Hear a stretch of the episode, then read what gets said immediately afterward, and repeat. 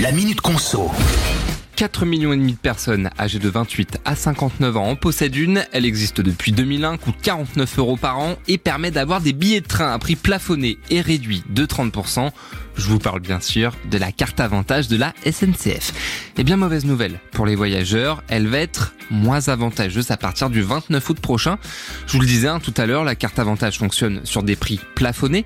39 euros max pour les trajets de moins d'une heure 30, 59 euros pour les voyages entre 1h30 et 3 heures et 79 euros pour les périples les plus longs.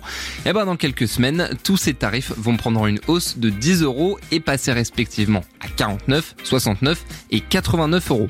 Néanmoins, je vous rappelle que le prix de la carte, lui, ne bouge pas. Et dernière info, pour pouvoir bénéficier de ces ristournes, il faut faire une partie de nos voyages pendant le week-end.